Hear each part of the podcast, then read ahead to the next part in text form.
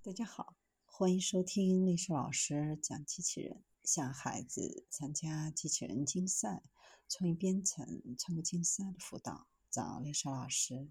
欢迎添加微信号幺五三五三五九二零六八，或搜索钉钉群三五三二八四三。今天历史老师给大家分享的是视觉算法的精度和响应度关乎生命。物体识别分类对于速度和精度要求极高。一方面，物体的识别和分类是实时的，结果的执行度要足够高。由于无人驾驶需要实时做出驾驶决策，而物体识别仅仅是其中一环，在做出判断前，需要给算法处理决策效应到执行器留有足够的时间。因此，留给物体分类和识别的时间很短，实时性要求非常高。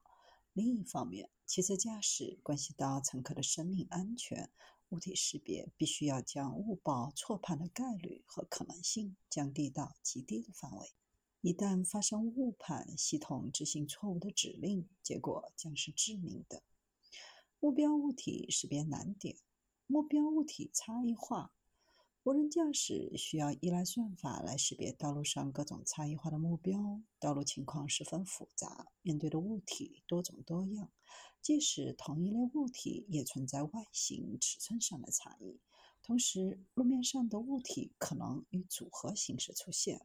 以行人为例，行人有不同的静态和动态差异。静态还包括行人的外形、服装、高矮胖瘦、体貌特征差异。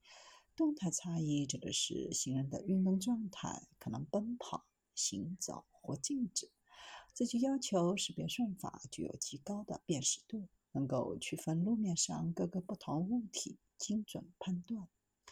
环境和路况的差异化，实际道路行驶中会遇到不同的环境和路况，这就要求识别算法普适所有的情况，比如极端天气情况、不同的光照。动态场景中进行识别，实际道路中行驶周围的场景都是运动的物体，从不同的视觉看过去，不同物体的坐标变换模式、姿态变换模式都会不同，识别难度进一步增加。物体识别算法通常分为六个步骤：前处理、前景分离、物体分类、结果改进、物体追踪、应用层面处理。前五个部分是算法的核心。第六个部分通常指后续的物体行为预测、路径规划、导航和防碰撞算法等。前处理，这是最底层的机器视觉算法，通常包含摄像头曝光、增益控制、摄像头标定校准等步骤。由于路况复杂多变，实时性要求很高，周围的光照变化可能也很迅速。无人驾驶对前处理算法的要求极高。前处理算法需要保证输入到后续步骤的图像质量，图像质量会直接影响后续分类算法的性能。尽管传统的机器视觉增强算法能够部分解决这一问题，但使用高动态范围的视觉传感器和配套算法将是未来的趋势。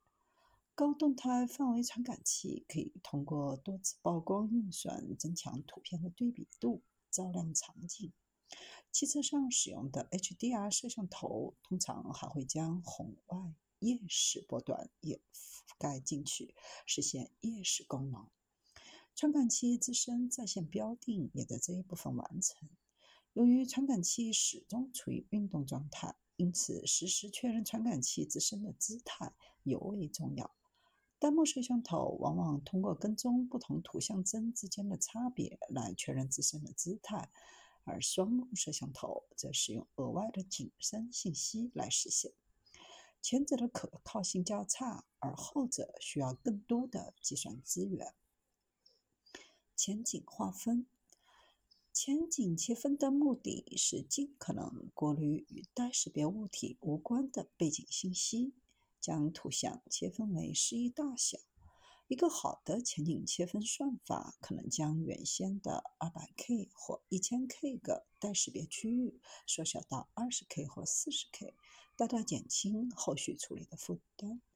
主流算法有基于仿生原理的注意力算法，但这些算法往往需要依赖预先收集的数据。这些数据规定了不同场景下可能的背景区间信息。额外的传感器输入，包括定位系统、双目摄像头或雷达提供的景深信息，都可以进一步加快景深切分。一旦有了这些额外的信息，前景切分算法对于图像区域是否处于前景待识别的判断确信度就会大幅提升，大量背景区间就会被去除，大幅减少输入到物体识别器中的待识别区域，提高识别的速度和准确性。物体识别，这是将上一步骤生成的大量待识别区间。归类为数百种已知的可能在道路上出现的物体，并尽量减少误判。基本上，所有的物体识别算法都是以二维图像作为输入。这种输入分为两种：一种是将待识别区域图像中的边缘提取出来，将边缘信息输入分类器，可以辅以激光雷达获得更高的精度。另一种是直接将图像的外观输入到分类器，通过摄像头实现。前者在性能上基本已经到达极限，而后者是目前研发的主要方向。具体的算法，主流的特征提取方法包括梯度方向直方图法、形状上下文描述符法。提取特征后，进入分类程序。主流的 AI 分类学习算法包括支持向量机、迭代分类算法和神经网络。验证和结果改进这一步骤使用与分类方法不同的判据来验证分类的结果可靠性，并提取被归类为特定物体的待识别区间中更详细的信息，比如交通标志。由于雷达、激光雷达等非视觉传感器往往能够满足荣誉传感信息来源这一要求，因此在这实际的算法当中，这一部分将应用大量的传感器融合。物体跟踪这一步骤的目的有两个：除了为应用层提供物体轨迹外，还能为前景切分、物体分类提供输入。比如高速前景切分，之前这个地方出现过什么？目前最为常用的算法是卡尔曼滤波算法，用来跟踪预测物体的轨迹，根据过去空间位置预测未来的位置。在物体跟踪环节，同样涉及较多的传感器融合算法，通过视觉数据预测轨迹，同雷达的物体跟踪数据进行耦合。精度是视觉算法的核心。近年来，视觉算法精度不断提高。视觉算法的精度是由误解率和漏检率来共同决定。物体识别本身的复杂性决定了这一功能必须以视觉为核心。纵观过去十多年，视觉物体识别的精度有了长足发展。以加州理工进行了一项行人识别的算法调查为例。当误判率为每张图零点一个行人时，纯视觉算法的漏检率已由二零零四年最早的百分之九十五降低到最近几年的百分之五十附近。因此，人们已经有理由相信，在无人驾驶真正商用的时候，即使是纯视觉算法也能达到很高的物体识别精度。而若与传感器融合，在相同误判率下，约能降低百分之十的漏检率和强大的车联网实时数据，无人驾驶阶段的精度要求将得以满足。视觉识别算法的精度提升，一方面是视觉算法本身的优化，在前处理和前景分离阶段提取明确目标值，分类和学习系统的算法不断的优化。随着技术研发的投入，产生极高的进入壁垒。目前从事视觉算法研究的公司只有少数几家，因此构成了稀缺性。通过传感融合算法容于信息判断，提高精度。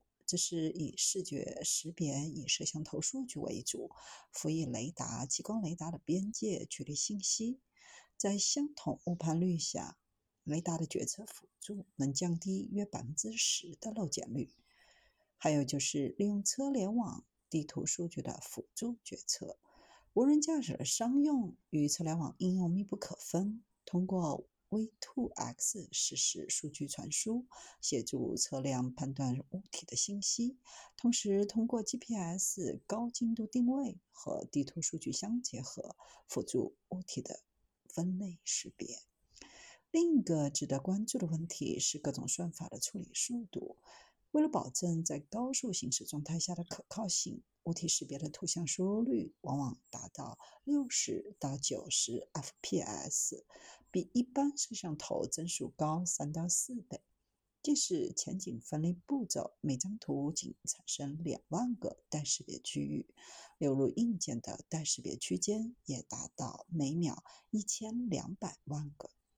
面对如此大的计算量，通常会有如下的几种解决方法：第一，就是算法上做出妥协，不使用过于复杂的算法，但这意味着精度上要做出妥协；第二是优化算法的架构。在算法上取得突破，分类器的性能往往是主流算法的瓶颈。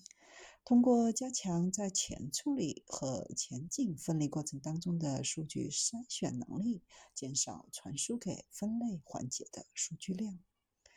第三，就是更加强大的运算芯片。